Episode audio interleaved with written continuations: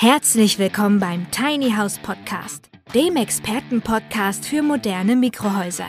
Von und mit Peter L. Pedersen.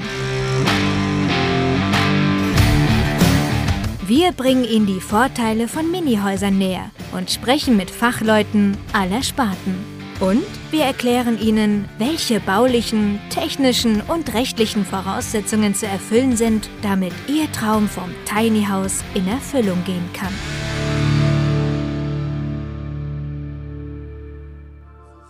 Solange solang halt euer Tiny House nicht mit, mit dem Erdboden verankert ist, sondern auf einem Pkw-Anhänger steht oder auf, oder auf einem vom Anhänger steht, benötigt ihr keine Baugenehmigung. Das ist doch mal cool, oder? Dann steht dem Tiny House bauen ja nichts mehr im Wege. Und du kannst, wenn du weißt, wie es geht, loslegen. Weil du keine Baugenehmigung brauchst. Ja, solche Gerüchte kursieren regelmäßig in den sozialen Medien. Es hat ja Räder, deshalb brauche ich ja keine Baugenehmigung. Hallo, verehrte Tiny House Fans. Hier kommt eine neue Folge und wir wollen uns genau mit diesem Missverständnis in dieser Folge auseinandersetzen. Und wir besprachen ja schon in einer der letzten Folgen, dass selbst ein straßenzugelassenes Tiny House ein Hybrid ist, nämlich eine Kombination zwischen Wohngebäude und Fahrzeug, womit schon jetzt klar ist, ihr müsst zwei große Rechtsbereiche erfüllen, Baurecht und Straßenverkehrszulassungsrecht. Straße wollen wir jetzt mal vergessen, das machen wir in einer der nächsten Folgen.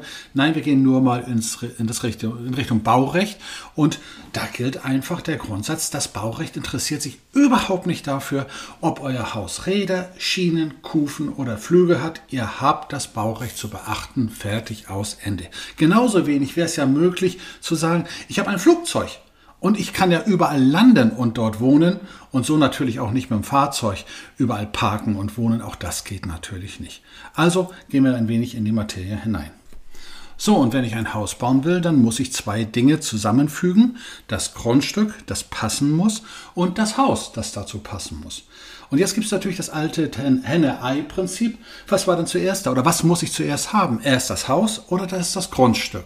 Es gibt ja Leute, die bauen sich erst ein Tiny House und suchen dann ein passendes Grundstück. Naja, äh, wenn ich erstmal dann die Vorgaben habe, welche Dachform, welche Fassadenart, das sind ja alles Dinge, die dann eventuell in einem Grundstücksplan einfach vorgegeben sind, dann habe ich natürlich Schwierigkeiten. Also halten wir erst einmal fest, es gehört sich grundsätzlich erst das Grundstück zu haben, dann zu prüfen, was da überhaupt erlaubt ist und danach wird das Haus passend gebaut. Alles andere ist Kokolores. So, und dann fangen wir einmal ganz, ganz vorne an. Nämlich, wer sagt eigentlich, was wo auf einem Grundstück überhaupt erlaubt ist? Und da beginnt schon das erste Chaos, weil wir nämlich ein demokratisch-föderales System haben. Das heißt, wir haben dann ein Bundesrecht, wir haben ein Landesrecht und wir haben kommunales Recht. Und das müssen wir erstmal kurz sortieren, weil wir erstmal mit dem Bundesrecht anfangen müssen dann ein bisschen, nur ein kleines bisschen zum Landesbaurecht äh, übergehen und dann zum kommunalen, was dann auch sehr, sehr wichtig sein wird. Ganz oben an steht das Baugesetz, das Baugesetzbuch. Und da sind eigentlich drei Paragraphen für uns von Wichtigkeit. Das ist der Paragraph 30, Paragraph 34 und Paragraph 35. Darauf können wir uns erstmal konzentrieren. Paragraph 35 ist erstmal der uninteressanteste und trotzdem häufig immer der missverständliche, der nämlich die sogenannten Außenbereiche definiert. 30 und 34 ist im Innenbereich und damit haben wir schon mal die Unterscheidung zwischen den Begriffen Außenbereich, Innenbereich. Grundsätzlich gilt, Außenbereiche sind Äcker, Felder, Wiesen, Wälder, alles was dazu gehört. Und da hat der Mensch grundsätzlich gar nicht zu siedeln. Das darf wirtschaftlich genutzt werden, nämlich von der Landwirtschaft, Forst und Jagd. Die haben sogenannte privilegierte Rechte. Alle anderen haben da nichts zu suchen. Das ist der Natur und der Umwelt äh, vorbehalten außerhalb des menschlichen Siedelns. Also stellen wir schon einmal fest, das gemütliche Häuschen im Walde gibt es nur in Fake News und im illegalen Bereich. Legal ist das grundsätzlich nicht möglich. Mit ganz, ganz wenigen uralten Ausnahmen. Aber wenn ich heute ein neues Haus aufstellen will, funktioniert das einfach nicht. Kommen wir dann zu dem sogenannten Innenbereich. Da gibt es zwei Möglichkeiten. Das, was wir kurz ansprachen, Paragraph 30, das wäre dann die Situation, wenn ein Bebauungsplan vorliegen würde. Oder Paragraph 34, das ist die ortsübliche Bebauung, was man auch gerne als Nachbarschaftsbebauung bezeichnet. Das besprechen wir gleich noch etwas tiefer, etwas näher. Aber das sind erstmal die grundsätzlichen Bereiche, wo überhaupt gebaut werden darf. Damit hätten wir die Frage, ob gebaut werden darf, erledigt. Jetzt kommen wir zu der Frage, was darf gebaut werden? Und da haben wir eine sogenannte Baunutzungsverordnung und danach wird genau definiert, welches Grundstück, welche Fläche, welche Region für welche Nutzung überhaupt zulässig ist. So, und die wichtigsten dürfen schon mal sein Paragraph 3 reine Wohnsiedlung oder Paragraph 4 allgemeines äh, Wohngebiet. Und es gibt natürlich dann auch Paragraph 6 Mischgebiete, Gewerbegebiete, Industriegebiete. Und es gibt Paragraph 10 sogenannte Sondergebiete, die der Erholung dienen. Das sind so die wichtigsten. Da gibt es noch den Paragraphen 13a mit Ferienwohnungen, aber grundsätzlich soll uns das erstmal reichen, damit wir nicht zu sehr durcheinander kommen. Was aber gleichzeitig heißt, wir dürfen nicht überall im Innenbereich alles tun, was wir gerne wollen, sondern es ist nochmal unterteilt. Klar ist, wenn ich ein Industriegebiet habe, da kann ich kein Wohnhaus aufbauen. Das ist nicht erlaubt. Andersrum, Paragraph 10, Campingplatz, Wochenendhaussiedlung, Ferienhaussiedlung, ist kein Wohngebiet. Das heißt, hier ist auch baurechtlich das Wohnen überhaupt nicht zulässig. Ich muss also auf ein Gebiet wie zum Beispiel einen Paragraphen 3 oder Paragraphen 4 in einer Wohnsiedlung das Ganze einplanen. Die nächste länderspezifische Angelegenheit sind dann die sogenannten Landesbauordnungen. Da wollen wir jetzt in dieser kleinen Folge nicht so sehr drauf eingehen. Da gibt es einige Unterschiede zwischen den 16 Bundesländern, aber das soll hier nicht so relevant sein. Die haken wir erstmal ganz kurz ab und springen gleich in Richtung kommunale Vorgaben. Und da hatten wir ja schon gesagt, es gibt zwei Richtungen, Paragraph 30, Paragraph 34 und insbesondere der Paragraph 30 Bebauungsplan ist hier sehr, sehr spannend. Und darauf wollen wir etwas näher eingehen. Ihr werdet ja sicherlich, wenn ihr euch mit dem Thema schon etwas beschäftigt habt, in den Medien öfter hören oder auch lesen, dass man ja einfach zum Bauamt gehen kann und man nachfragen kann, was ist da erlaubt. Also das könnt ihr euch erstmal komplett sparen. Ich sage nachher auch noch, weshalb ihr es unbedingt euch sparen solltet, weil wenn ein Bebauungsplan vorliegt, dann habt ihr eigentlich alle Vorgaben bereits in schriftlicher Version und dann ist die Sache sehr, sehr klar. Das heißt, hier in so einem Bebauungsplan, der für eine gewisse Fläche immer fest definiert, definiert ist, werden dann Vorgaben gemacht, was hier zulässig ist, was möglich ist und was sein darf und was auch nicht sein darf. Das kann erst einmal natürlich die allgemeine Version sein. Wie groß dürfen die Häuser sein? Wie hoch dürfen sie sein? Was für eine Dachform darf sein? Was für eine Fassadenart darf sein? Es geht so weit, dass da Vorgaben gemacht werden können, was denn für Bäume angepflanzt werden oder für Sträucher angepflanzt werden dürfen. Alles das kann in einen Bebauungsplan hineingebracht werden. Wer macht das? Das? Das macht die Kommune, das macht die Gemeindevertreterversammlung. Also, falls ihr dort irgendetwas liest, was euch nicht gefällt, schimpft nicht pauschal über das, das Bauamt oder die untere Bauaufsicht. Die setzt nur das durch, was die Kommune, sprich die Gemeindevertreterversammlung, sprich die von euch in der letzten Kommunalwahl gewählten Vertreter beschlossen haben. Und die haben dann zum Beispiel festgestellt, dass bei euch in der Kommune, in diesem Stadtteil, auf diesem Bebauungsplangebiet nur ein Satteldach zum Beispiel mit 40 Grad gebaut werden darf. Alles andere ist nicht zulässig. Das dürfen die, das können die. Und wenn das Ganze rechtsgültig ist, dann sagt das Bauamt, okay, wir setzen jetzt das geltende Recht einfach gegenüber dem Bürger, der hier bauen möchte, um. Der Vorteil eines solchen Bebauungsplans liegt also klar auf der Hand. Es stehen Definitionen drin, die ein eindeutig sind für euch und dann könnt ihr euch danach richten. Ihr könnt das Ding durchlesen oder wenn ihr selber euch das nicht so zutraut, dann bitte immer die grundsätzliche Empfehlung nutzen, sprecht mit einem Architekten und lasst euch das erklären. Bitte, ganz wichtig, es gibt immer wieder den Hinweis, ja, ich frage mal beim Bauamt nach. Diese Anfrage hilft euch gar nichts. Ihr habt, gerade wenn es in Richtung Tiny Houses geht, grundsätzlich keine Chance, etwas richtig zu machen beim Bauamt, aber ihr könnt alles falsch machen. Warum? Komme ich auch gleich nochmal drauf zu sprechen. Aber euer Ansprechpartner ist der Architekt. Den bezahlt ihr, der ist auf eurer Seite. Das Bauamt muss jetzt nicht bösartig sein, aber es ist trotzdem die Hürde, die ihr zu überwinden habt. Also fragt nicht die Hürde, sondern fragt den Lösungsempfehlungsgeber. Das ist die richtige Lösung für euch. Ja, und ganz nebenbei so eine kleine Episode. Was kann man beim Bauern falsch machen? Also, wir haben das auch schon öfter gehabt. Dann meldet sich eine Dame und sagt, ja, ich war beim Bauamt und alles ist toll gelaufen. So, und dann frage ich, äh, was ist denn da gelaufen? Ja, ich habe nachgefragt, ob ich da ein Tiny House bauen darf. Und die Antwort war, ja, dann müssen Sie natürlich das Baurecht beachten, aber dann stellen Sie mal einen Bauantrag und dann sehen wir mal in Ruhe weiter. Und das fanden Sie toll? Ja, das war doch alles toll, der war ganz nett, der Kerl. Augenblick, Sie haben Tiny House gesagt. Und Sie haben nur eine Aussage bekommen, dass Sie dort einen Antrag stellen sollen. Mehr haben Sie nicht bekommen. Jetzt haben Sie aber vielleicht ein anderes Problem gehabt. Wenn der Kollege vielleicht gefragt haben könnte, Tiny House, was ist denn das? Ja, das hat er gefragt. Super. Und was haben Sie gemacht? Ja, ich habe ihm das erklärt. Ja, toll. Jetzt haben Sie versucht, Eulen nach Athen zu tragen und dem zu erklären, was ein Haus ist. Also, wenn der noch nicht wusste, was ein Tiny House ist, und danach fragt, dann sollten bei Ihnen die Alarmglocken hochgehen. Weil der hat gar kein Bild vor Augen und weiß nicht, was es ist. Der kennt Baurecht und da gibt es kein Tiny House. Das ist ja ein winziges Haus. Hätten Sie ein winziges Haus gesagt, hätte er gewusst, was los ist. Tiny House weiß er vielleicht nicht. Jetzt erklären Sie dem, ja, das müssen Sie doch wissen. Das ist ein winziges Haus auf Rädern. So, jetzt hat er kein Bild gehabt. Jetzt sucht er sich ein Bild. Und was für ein Bild findet er, wenn er das noch nie gehört hat? Es gibt zwei Möglichkeiten. Entweder ist er gutartig und sagt, ah, Wohnwagen.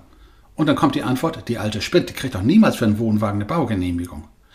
Wenn er ein bisschen negativer denkt, sagt er sich, Peter Lustig, Bauwagen, Kommune, Drogen und sagt sich, nicht bei uns, das war sie zu verhindern. Er bleibt freundlich, aber sie haben jetzt schon verloren. Das sind die Risiken, die sie eingehen. Das heißt, sie kriegen aber keine Rechtsauskunft. Die wahren Rechtsauskünfte, die sie bekommen und Rechtsgrundlagen, ist entweder die Bauvoranfrage oder der Bauantrag. Damit habt ihr eine Rechtsgrundlage. Allein nur, weil ihr vor Ort angefragt habt, bekommt ihr eine Aussage. Wenn der gesagt hat, also im Himmel ist Jahrmarkt und ihr fahrt hin und stellt fest, da gibt es gar keinen Jahrmarkt, das ist euer Problem. Also lasst die Finger davon, geht zu eurem Architekten, lasst den die Arbeit machen, die ihr sowieso bezahlen müsst. So, und ergänzend zum Bebauungsplan kommt Paragraph 34 äh, der, des Baugesetzbuches und das ist die sogenannte Nachbarschaftsbebauung. Und jetzt wird es kompliziert. Das klingt immer so schön, ja, ich darf das so, wie es eingebettet wird ins Dörflein, äh, dann bauen. Ja, nur was heißt das? Das heißt, wenn im Dorf grundsätzlich nur Satteldächer bestehen von 40 Grad, dann dürft ihr nur Satteldächer bauen. Und wenn überall nur Putzfassaden stehen, dann dürft ihr auch keine Holzfassaden äh, machen. Das kriegt ihr nicht genehmigt. Es gibt aber ganz andere Probleme, die jetzt aufkommen. Und jetzt kommt tatsächlich die Entscheidungsmöglichkeit des Bauamtes hinzu. Beim Bebauungsplan haben die sich grundsätzlich nach dem zu richten, was die Gemeindevertreterversammlung beschlossen hat. Hier kommt jetzt die Interpretationsmöglichkeit des Bauamtes hinzu. Und wenn die jetzt feststellen, und das ist tatsächlich auch schon passiert, ich habe das selber erlebt in der Nähe von Neubrandenburg, in einem wunderschönen kleinen Dörflein, 700 Quadratmeter Grundstück. Ich spreche mit dem Leiter der unteren Bauaufsicht und sage, das wäre eigentlich von der Größenordnung hervorragend. Ich habe gesehen, Satteldächer könnt ihr hinkriegen, unsere Bauernkarte kann dort aufgestellt werden. Und dann fragt er zwei Dinge ab. Erstens, welche Fläche? Sag ich das, ungefähr 30, 33 Quadratmeter. Ja, wir haben aber eine gewisse Mindestfläche, die ihr bebauen müsst. So, und dieser Punkt dürfte selbst Fachleuten neu sein. Der Fachmann kennt den, die, das Kürzel GRZ. Das ist die Abkürzung für Grundflächenzahl. Das heißt, ich darf nur eine gewisse maximale Fläche auf dem Grundstück überhaupt versiegeln und bebauen. Aber es gibt auch die Möglichkeit der Mindestfläche und die liegt bei 0,2. Das heißt, 20 Prozent des Grundstücks muss bebaut werden. Und mit einem Tiny House werdet ihr da große Probleme haben und ganz viel zusätzlich noch an Fläche versiegeln müssen. Das ist ein Problem. Ein anderes ist, und das ist mir in der Nähe von Neubrandenburg passiert, da fragte er, ja, wie hoch ist denn das Haus? Ist ja nur ein Geschoss. Ich sage, ja, vier Meter. Er sagte, das werden wir nicht genehmigen. Drumherum sind nur anderthalb bis zweigeschossige Häuser und die sind acht bis zehn Meter hoch. Das heißt, es passt nicht ins Dorfbild, weil es nicht hoch genug ist. Und solche Interpretationsmöglichkeiten können die Bauaufsichtsämter selber bescheiden und da beginnt die komplizierte Geschichte, wenn es um Paragraph 34 Baugesetzbuch geht. Wir halten also erst einmal fest, ein Bebauungsplan ist eine hervorragende und einfache Geschichte. Wenn es passt, passt es und wenn nicht, dann nicht. Klare Geschichte. Nachbarschaftsbebauung ist sehr komplex und sehr, sehr schwierig, gerade im Hinblick auf Tiny Houses. Also da fangen wir schon mal an, sehr, sehr zu grübeln. Wie geht das überhaupt mit einem Tiny House? Und dann dürfte auch mittlerweile klar sein, dass die Lösung erst ein Haus zu bauen und dann ein Grundstück zu suchen, eigentlich die sehr naive, amateurhafte Version ist. Das tut man nicht. Wer trotzdem das macht, das kennen wir dann zum Beispiel bei eBay Kleinanzeigen, wo dann steht, Umstände halber nagelneues Tiny House nach vier Monaten zu verkaufen. Ja, was ist da passiert? Ja, die haben schon festgestellt, dass sie kein Grundstück finden. Das heißt, sie suchen jetzt irgendeinen, der jetzt den ganzen Unsinn kauft und noch mal einen auf, auf die Nase fliegt. Und das ist das Gefährliche, wenn man erst das Haus baut. So, und ganz nebenbei haken wir noch den Paragraphen 10 Baunutzungsverordnung ab, also die Sondergebiete, die der Erholung dienen. Nochmal ganz kurz, das sind Campingplätze, Wochenendhaussiedlungen, Ferienhaussiedlungen. Hier ist Wohnen grundsätzlich nicht zulässig. Ausnahme, der Betreiber darf dort ein Haus bauen und da darf er auch wohnen. Alle anderen dürfen dort Urlaub machen, Ferien machen, Wochenende verbringen. Das war's dann aber auch. So, und jetzt haben wir ein schönes Grundstück gefunden und haben vielleicht festgestellt, hey, das ist von der Größenordnung. Interessant ist es vielleicht 4, 5, 600 Quadratmeter groß. Das ist übrigens auch etwas, was wir noch in einer der nächsten Folgen besprechen werden. Wie finde ich dieses Grundstück? Hier gehen wir logischerweise erstmal nur in die Grundlagen hinein. Wir haben ein schönes Grundstück mit Bebauungsplan gefunden und der sagt uns dann, was wir bauen dürfen. Jetzt finden wir das passende Tiny House dazu. Das muss sich natürlich nicht nur an dem orientieren, was der Bebauungsplan jetzt vorgibt und erlaubt, sondern er muss auch einige technische Voraussetzungen mitbringen. Und das sind die Unterlagen, die euer Architekt, euer Bauvorlageberechtigter benötigt, um überhaupt eine Genehmigung bekommen zu können. Dazu gehört in allererster Linie erst einmal die Baustatik. Das heißt, die Standsicherheit muss nachgewiesen werden, ob das Haus auch nicht wirklich beim Sturm zusammenbricht.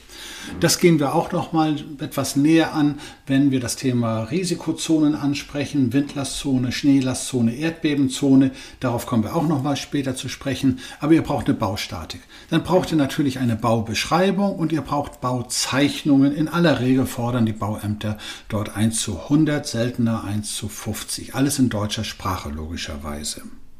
Ja, und dann kommt dieses kleine Zauberwörtchen, was wir auch schon in den letzten Folgen öfter angesprochen haben, der sogenannte Wärmeschutznachweis gemäß Gebäudeenergiegesetz, also dem Nachfolger der Energieeinsparverordnung, der jetzt die gesetzlichen Standards und Mindeststandards vorgibt, was die ökologische Nachhaltigkeit eures Wohngebäudes angeht. Und die Standards derzeit, Stand November 2021, ist eben ein sogenanntes Energieeffizienzhaus Kategorie 70. Früher sagte man KfW 70, heute EH 70. Das ist heute Pflichtübung. Die müsst ihr erfüllen, diese Pflichtübung, um überhaupt eine Baugenehmigung zu bekommen. Und diesen Wärmeschutznachweis wird euer geprüfter Energieberater äh, erstellen oder natürlich der Hersteller des Hauses, der das dann liefern muss, wenn er sagt, das ist ein Wohnhaus. Dann gehört das selbstverständlich dazu. Hier sei ganz nebenbei noch ein kleiner Fallstrick erwähnt. Wärmeschutznachweis ist nicht Energiepass. Das ist etwas anderes. Auch die Aussage, die öfter in den Medien äh, kursiert, dass Häuser unter 50 Quadratmeter keinen Wärmeschutznachweis benötigen, ist auch Unsinn.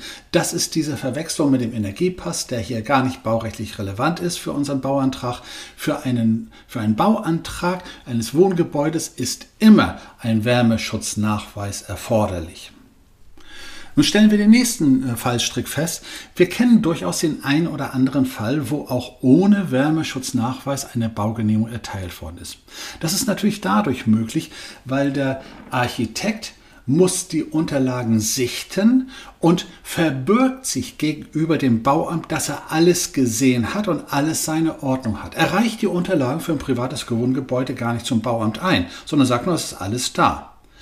Sollte der natürlich jetzt schummeln und sagen, ach, ich habe es nicht gesehen, äh, ist egal, äh, dann kann es natürlich passieren, äh, dass sie einen Bauantrag bekommen, äh, Baugenehmigung bekommen und alles seine Ordnung hat. Ich empfehle nur in diesem Falle, sich sehr, sehr, sehr, sehr gut mit der Nachbarschaft zu verstehen. Weil erstens wissen wir, 70, 80 Prozent aller Bauanzeigen kommen nicht vom Bauamt selbst, sondern von den lieben Nachbarn. Habt ihr einen Hund? Kläfft er zu laut? Sagt der Nachbar, da wollen wir mal sehen, was los ist, dann kann es sein, dass die Bauaufsicht bei euch vorbeikommt, eine Bauabnahme machen will, was sie in der Regel schon gar nicht mehr machen dürfte oder nicht dürfte, sondern nicht macht und äh, prüft dann auch die Unterlagen. Und dann müsst ihr es vorlegen können. Habt ihr es nicht liegen, habt ihr die Unterlagen nicht, kann die Baugenehmigung auch im Nachhinein entzogen werden. Also ihr solltet zwingend die Unterlagen haben, egal wer euch was sagt und nach dem Motto geht, wo kein Kläger, da kein Richter. Wenn der Kläger der Nachbar ist, habt ihr den ersten Preis. Also Vorsicht. So, und wenn ihr jetzt das Grundstück habt, das Tiny House, das auch baugenehmigungsfähig ist, habt, dann ist nur noch eine letzte Frage zu stellen. Wie geht ihr vor? Es gibt ja die Begriffe, die wir vorhin auch schon angesprochen haben. Bauvoranfrage, Bauantrag.